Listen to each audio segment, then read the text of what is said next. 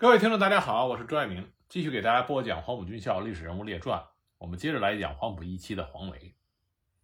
如果黄维一直在后方从事教育工作，那样的话，在解放战争时期，他也不会被俘虏。可惜，并不是这样，他还是被卷入了淮海战役。在蒋介石决定以十八军为基础扩建第十二兵团的时候，在司令员的人选上，国军内部出现了很大的争执。陈诚推荐的是胡琏担任十二兵团司令员，但是遭到了白崇禧的反对。白崇禧认为胡琏不合适。虽然蒋介石一贯的是采取独裁的手段，但这一次他并没有一锤定音。主要原因是十二兵团归的是华中剿匪区白崇禧管辖，如果作为华中地区的王牌兵团司令官与白崇禧主帅不和，那损失最大的就是蒋介石。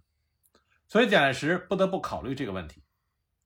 就在陈诚和白崇禧争执不下的时候，蒋介石推举了在后方从事军事教育工作已久的黄维担任十二兵团司令员。这下陈诚和白崇禧两个人就无话可说了，因为他们都知道黄维是有资历、有战功，而且为人比较耿直。就这样，远离前线已久的黄维又重新的带兵打仗了。很快，淮海战役爆发了。当时，作为华中地区的王牌部队十二兵团，在黄埔涛兵团被包围之后，蒋介石急调，让黄维前去解救黄埔涛兵团。很可惜，黄维最后救援不成，自己反被包围，成为了这场战役的牺牲品，兵败被俘虏。在淮海战役里，两个最关键的事件，一个是歼灭黄埔涛兵团，一个就是歼灭黄维兵团。很多人都知道淮海战役。是现代战争史上一次经典的战例。美国西点军校把淮海战役收入他的教材。那么很多人耳熟能详的一句话就是：“六十万人打八十万人，最后还取得了这次战役的胜利，匪夷所思。”毛泽东也曾经把淮海战役比作是一锅家生饭，家生饭我们也要吃下去。那么这个家生饭里的“生”指的是谁？指的实际上就是黄卫兵团。先打黄卫兵团。是整个淮海战役中一级重要的胜负手，但是这步棋它的风险也是很大的。先打黄维的作战指导思想是由刘伯承等人较早提出的，但在刚开始并没有被中央军委和毛泽东所接受，几经周折才完成了先打黄维的作战部署，从而扩大了淮海战役的战果。那为什么说先打黄维风险比较大呢？我们来看一下黄维兵团当时的军事地位。黄维兵团由四个军、十一个师组成，即十八军、十军、十四军和八十五军，还配属了第四快速纵队。当然，核心是十八军。十八军的前身是整编十一师，国军主力之一。这个师原来在山东战场作战，隶属于陆军总司令徐州指挥所。在一九四七年夏的南麻之战中。抵抗住了陈毅、粟裕率领的华东野战军的主力的攻击，师长胡琏以能战著名。解放军挺进中原之后，国军成立了国防部九江指挥所，当时白崇禧任主任，后来这里演变成为华中剿匪总司令部。原来陆军总司令徐州指挥所的部队被分割，整编十一师就划归到白崇禧的九江指挥所。参加对刘伯承、邓小平指挥的中原野战军的围攻。一九四七年底，在青岛会议之后，国军为了加强部队的作战能力，开始组织整编军，也就是兵团，成立了整编十八军，由胡琏任军长。一九四八年豫东战役之后，参谋总长顾祝同在七月二十五日给蒋介石呈文，认为国军当前作战上的最大困难是战力不齐、团结不固。情报不灵，补给欠周，没以优势兵力、良好的态势，不能够协同一致以击灭匪军，反被匪各个击破，因之战力愈减，愈陷被动，且匪军之补充发展较我为速，如仍然懈怠因循，不急谋补救，则华中战场将无法继续作战。顾祝同建议以三十九团制的军为战略单位，以三到五个军。编成一个兵团，再授予兵团司令官以人事、赏罚、情报、补给及作战自由的全权。由此，国军正式开始调整编制，组建兵团。一九四八年九月间，也就是淮海战役的前夕，以整编十八军为基础，组织了十二兵团，整编师改为军，三师九团制，美军三万多人。黄维任兵团司令。但当时呢，这件事情就引发了胡琏和十八军干部的不满。胡琏在十二兵团东进之前请假离开了军队。九月二十六日，十二兵团组织完成之后，兵团部移至到确山，下辖十八军、十军、十四军，还配属了第四快速纵队。黄维当时报告说，兵团所属各军共有战车、汽车五百辆，胶铁轮车三千多辆。济南战役后期。粟裕提出了攻击两淮、海州、连云港的淮海战役计划，但毛泽东随即指示华野，将淮海战役的目标定为歼灭黄伯韬兵团。到了十月十五日，华野确定了战役部署，并于十月五日开始攻击。这是一场必然会形成双方主力会战的严重战斗。那为了争取淮海战役的胜利，毛泽东把中野和华野从原先的疏松的战略配合。进一步的发展为密切的战役配合作战。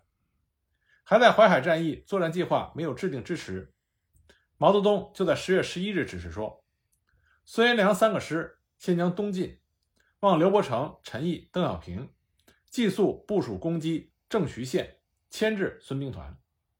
刘邓就准备集中主力的一、三、四、九纵队攻击郑州。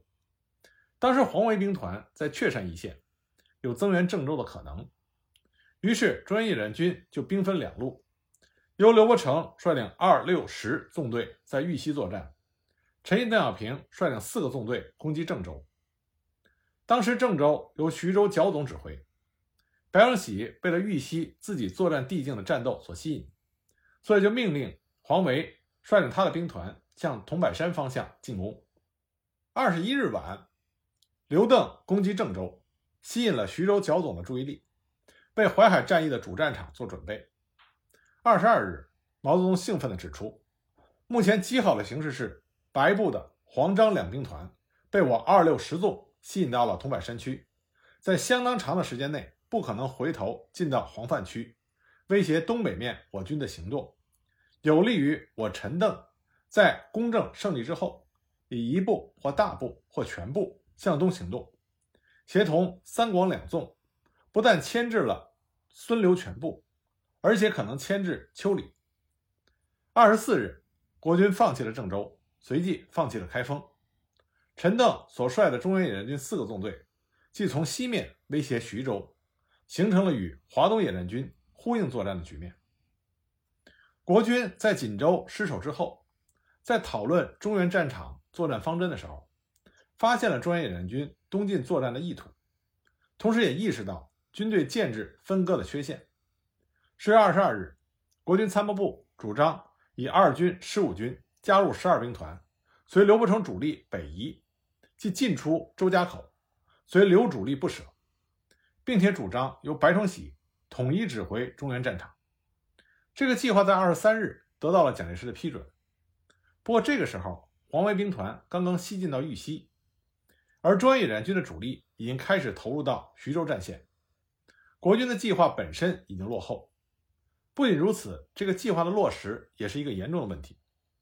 十月三十日，白崇禧到达南京，在统帅部研究作战计划的时候，表示接受统一指挥中原战场，同意以十二兵团、三兵团转用于阜阳、太和、上蔡地区，以配合徐州的作战。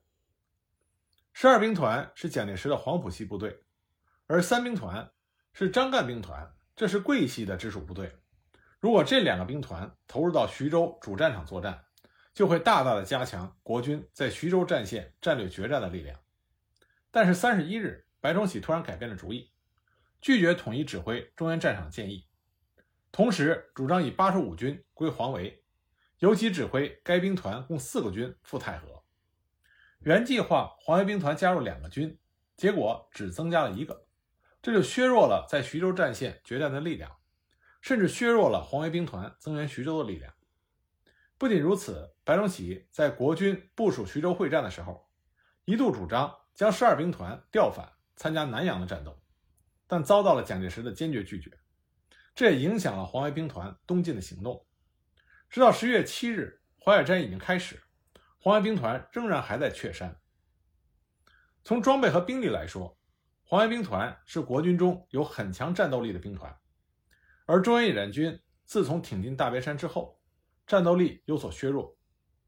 根据刘伯承当时的报告，中野六个纵队，除四纵之外均六个团，九纵只有五个团，平均每纵不到两万人，炮兵很弱，所以国军并不重视中原野战军的战斗力。黄维兵团东进的时候。自恃拥有重炮、坦克，认为刘伯承是不可能阻止他前进。中原野战军当时的主要任务是从西面威胁徐州，配合华野歼灭黄伯韬兵团，而不是独立的去构成一个战役。对付黄维兵团的主导思想主要是牵制、阻击，以削弱国军在徐州战场会战的力量。十月二十六日，毛泽东指示说：“因我六纵等部正在老河口附近。”围歼杨干才部，白崇禧已经命令红卫兵团主力向南阳以南。如我陈留所部不走开封、商丘，而走蒙城，直接攻击徐蚌，则在一个星期内外不至于暴露目标。黄维不会马上向东，待至陈邓在徐蚌县打响，则黄维即使向东已经来不及。陈邓以十一个旅出现于刘志空虚的后方，必然要迫使他以孙元良全部。及邱清泉一部对付陈邓，如此可以确保邱孙两兵团不敢向运河以东救援。徐海线上虽有李黄两部十三个师，但你们仍然能够有把握的实现治理打黄之目的。从这段话里我们可以看到，当时中央军委的主要目的依然是以徐州方面的国军几个兵团为主。当然，实际的战场形势要比毛泽东设想的更为复杂。中原野战军面临着双重任务，既要阻击黄维兵团，又要牵制徐州一线的国军。国军的决策刚定，毛泽东就已经获得了相关情报。他于十月一日指示前线说：“白崇禧以徐州陇海会战一触即发，命令黄维兵团在太和、阜阳集中完毕。我华野发起战斗之后，估计十天之内战况最为紧张。”务须保障在此十天内，邱兵团不能东援。但你们除了对付邱孙两兵团以外，还要对付黄维兵团四个军。你们对黄维进城的估计及对策，盼望相告。我们认为，除六纵必须立即尾随黄维东进之外，十纵如果在南阳附近，也可以同二纵一起尾随黄维东进。在淮海战役初期战斗中。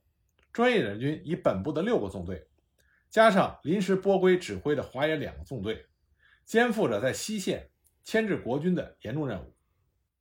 黄维兵团尚在确山集结，准备东进的时候，中野司令员刘伯承在十月五日离开宝丰，到达了拓城，与陈毅、邓小平会合，指挥全军。陈邓原计划歼灭刘汝明、孙元良兵团一部，但是因为刘汝明和孙元良已经先期撤退。没能达到目的。尽管如此，中野已经顺利地到达了战场，淮海战役的态势十分有利。这个时候，辽沈战役已经结束，解放军取得了空前的胜利，整个军事形势起了根本的变化，这极大鼓舞了准备淮海战役各部的士气。解放军上上下下都提高了对战役目标的要求。十月六日，华野已经开始开进接敌，向黄伯韬兵团发起攻击。但尚未得到黄伯韬兵团西撤的情报，毛泽东于是就计划要扩大战役规模。对付黄维兵团的方针定为：第一仗估计需要十天左右时间，力争歼灭黄伯韬十个师，包括四十四军；李弥一到两个师；冯治安四个师，包括可能起义的人在内；刘汝明六个师，包括可能起义者在内。以上共计二十一个到二十二个师。如能达成这项任务，那么整个形势即将改变。你们及陈邓极有可能向徐蚌县迫近，那时蒋介石可能将徐州及其附近的力量撤至蚌埠以南。如果敌人不撤，我们就可以打第二仗，歼灭黄维、孙元良，使徐蚌之敌完全孤立起来。从可以看到的史料中，这是第一次有关要歼灭黄维兵团的作战设想。这就是说，在毛泽东原来的军事计划中，淮海战役的目标是要歼灭黄伯韬兵团，中野的任务是从西面牵制徐州国军的主力兵团，不让邱清泉等部东援黄伯韬，保证歼灭战的胜利。至于黄维兵团，则是由中野实施牵制，不让他投入徐州的主战场。但是，随着军事形势的变化，解放军已经取得了辽沈战役的巨大胜利，国军的士气受到严重打击。毛泽东不再以非常谨慎的方针，把淮海战役的目标局限在黄伯韬兵团上，而是扩大了对战役的期望，这就是进一步歼灭黄维、孙元良兵团。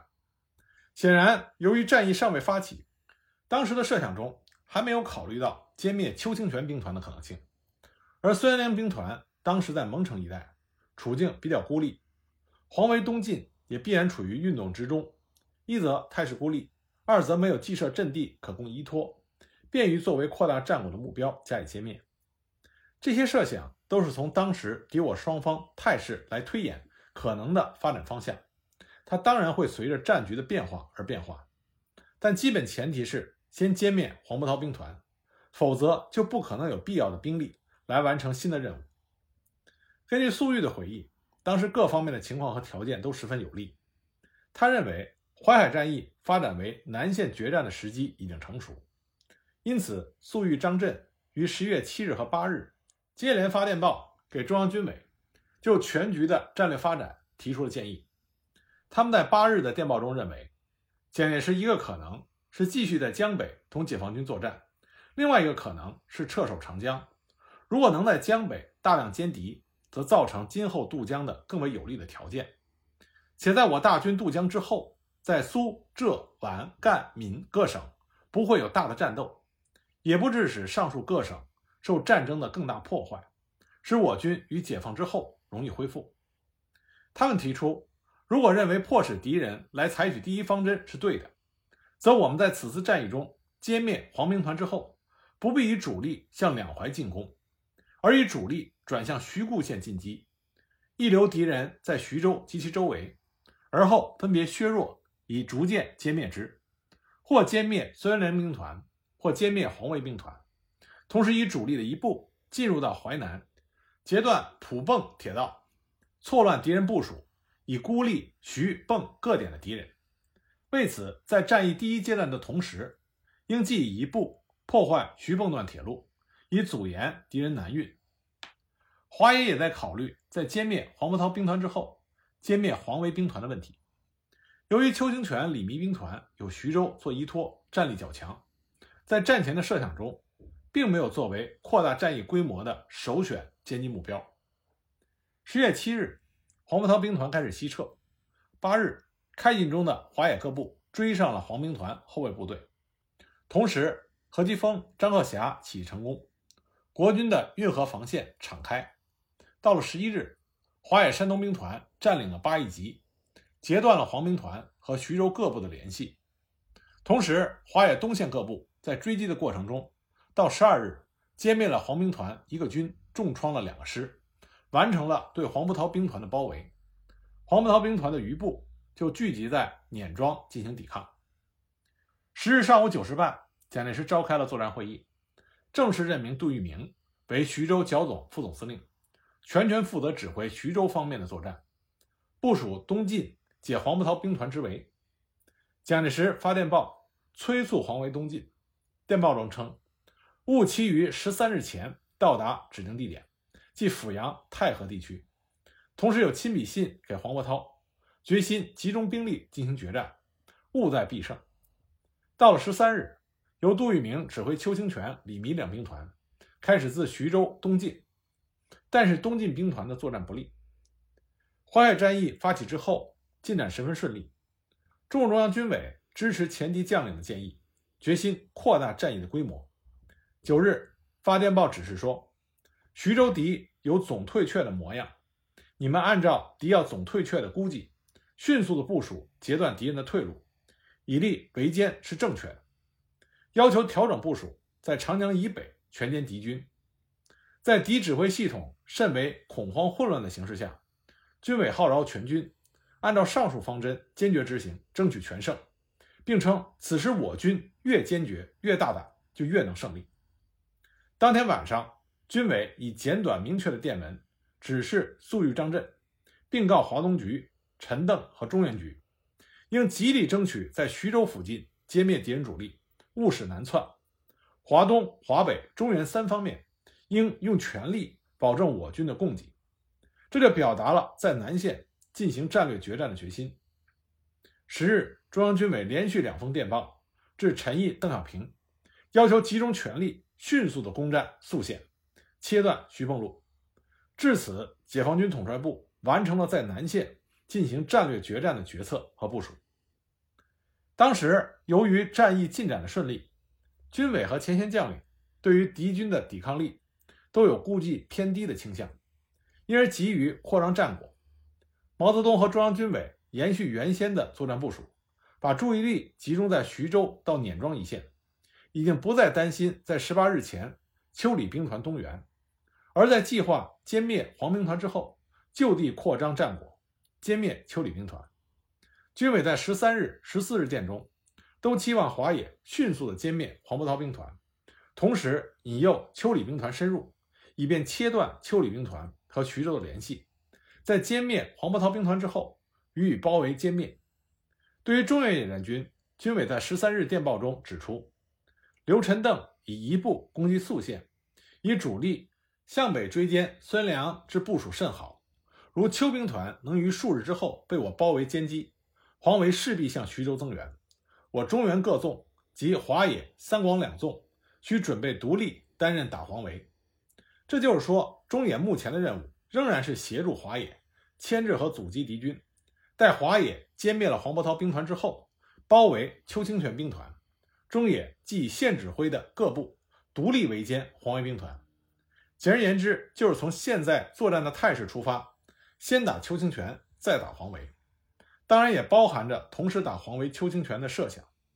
不过，所有这些的基本前提是，黄维兵团尚未进入到主战场。十四日，黄维兵团到达一口桥，先头到达阜阳。但是在阜阳渡颍河的时候，遭到解放军第一纵队二十旅的阻击。于是，刘伯承、陈毅、邓小平在给军委的电报中，根据黄维兵团的态势，对军委的作战方针提出了不同意见。他们认为，如果敌指的是黄维兵团出永城或宿县，我已集中一二三四六九。以及华野的三广共八个纵队，歼击黄维为上策。因为黄维在远道疲惫、脱离后方的运动中，只先来三个军七个师，其中强力师只有三个，我军也能适时。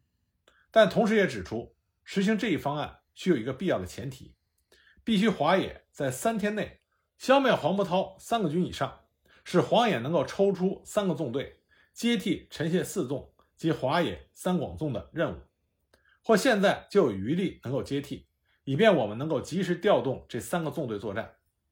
另外一个前提是，黄维兵团必须出永城或宿县。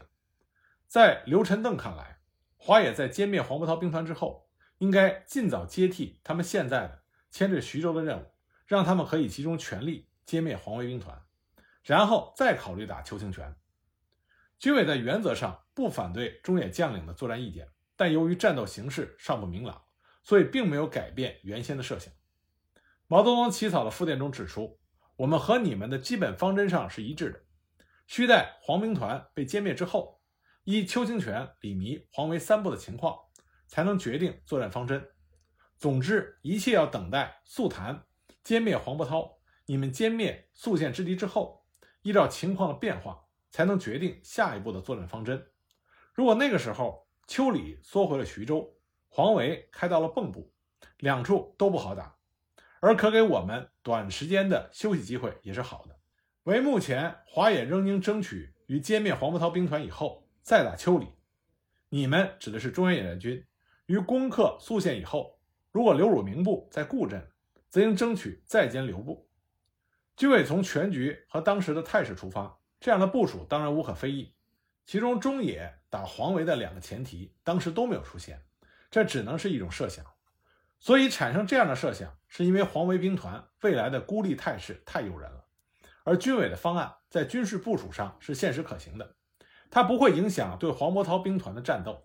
同时，军委的指示也是机动的，不否认在未来按照中野的设想部署的可能性，也不排除根据战局的发展调整部署的可能性。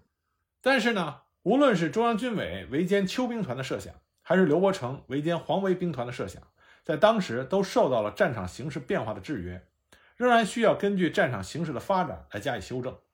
作战设想与实际情况之间存在着小小的偏差是难免的，也是正常的。这里的问题是，无论是中央军委还是前期将领，基于济南战役和辽沈战役的经验，都对徐州国军就地抵抗的能力估计不足。从后来的实战来看，中央军委和前线将领都曾经希望以极其的手段歼灭野战状态下的黄伯韬兵团、黄维兵团以及杜聿明集团。就像东北野战军歼灭廖耀湘兵团那样，取得迅速而又彻底的胜利。但华野对黄伯韬兵团、中野对黄维兵团采取急袭式的攻击方法，都受到了挫折。华野后来对杜聿明集团也只能采取阵地攻坚的方法。邱清泉、李弥兵团虽然东进攻击不利，但对自己的安全以及对徐州基地的联络防护甚为得力。因此，华野围歼黄伯韬兵团的战斗打得十分艰苦。而华野对于邱李兵团的攻击，切断邱李兵团和徐州联系的战斗，一直也没有能够成功。毛泽东想割歼邱李兵团的作战计划固然没有能够成功，刘伯承希望以自己指挥的八个纵队的兵力，在得不到华野配合的前提下，独立完成对黄维兵团的攻击，也不是一个完善的、实际可行的方案。后来中野包围黄维兵团，曾希望不要华野支援，独立完成歼灭任务，结果也没有办法实现。不得不要求华野增援。事实上，一则黄维兵团迟迟没有能够到达刘伯承所期望的作战区域；另外一方面呢，由于黄伯韬兵团抵抗顽强，华野没有能够迅速的解决战斗，不仅没有能够接替中野的任务，而且再三要求调三广两纵队归还建制，加强割歼邱李兵团的力量。因此，中野仍然只能在南线担任牵制和阻击任务。到了十六日。中野攻克了宿县，截断了蚌埠和徐州的联系，掌握了战略枢纽。同日，中共中央决定组织总前委，以邓小平为书记，统筹全局。那黄维兵团虽然是美式机械化重装备部队，但是战地的道路不良，河道阻隔，结果反而是行动迟缓，不能够轻装迅速前进。蒋介石在五月三十号曾经责备胡琏行动迟钝，到处扑空。胡琏在六月一号复电报申诉说，直军南下迅速，必须绕道，车辆辎重难免损失，只饱受车辆及重武器之拖累矣。黄维在十一月十三日也报告说，配属工兵一营素质极差，现快速纵队于危矣。十八日，黄维兵团到达蒙城，逼近徐州主战场，解放军中野第一纵队已经在涡河北岸布防。黄维兵团先头的十八军实施攻击，强渡涡河。当天，国军统帅部判断攻击碾庄的解放军全面退却，而邱李兵团进抵大徐家，国军进入到战略决战的态势。粟裕根据中央军委的指示，一方面组织围歼黄伯韬兵团，一方面力图包围和攻击邱李两兵团。十五日，粟裕向军委报告，准备十六日晚总攻碾庄。十七日晚，全歼黄伯韬兵团。而为了围歼邱李兵团，毛泽东指示华野推迟总攻碾庄的时间，诱敌深入。十六日晚，粟裕率领华野司令部移驻双沟指挥。十七日，阻击邱李东进各部后撤。十八日，邱李兵团进至到大徐家一线，但仍然不敢贸然深入。于是，华野的苏北兵团准备攻击潘塘镇，力图达到截断邱李兵团和徐州联系的目的。但是李延年兵团正奉命迂回北进，对潘塘镇一线的华野苏北兵团构成了严重威胁，所以粟裕于十八日晚要求谭震林、王建安于二十一日晨全歼黄伯韬兵团，抽出兵力南下打援，并要求中原野战军第九纵队东进阻击李延年兵团。华野则需要等待全歼黄伯韬兵团之后，才能配合中野歼灭刘汝明兵团、李延年兵团。或者是黄维兵团，当时一时无力兼顾。由此可见，即使在即将对黄伯韬兵团发起最后的总攻击之前，无论是前线的将领还是中央军委，仍然认为华野可以迅速的歼灭黄伯韬兵团，仍然将邱李兵团作为下一个攻击目标，黄维只是作为备选。三大战役，国共双方军事角力中最精彩的地方，就是在于一个“变”字。战场局势瞬息万变，谁变得更快，变得更对，变得更准，谁才能够取得最终的胜利。而淮海战役就是一个最经典的例子。那么，关于如何形成了最终先打黄维的这个战略部署呢？我们下一集再给大家继续的分析。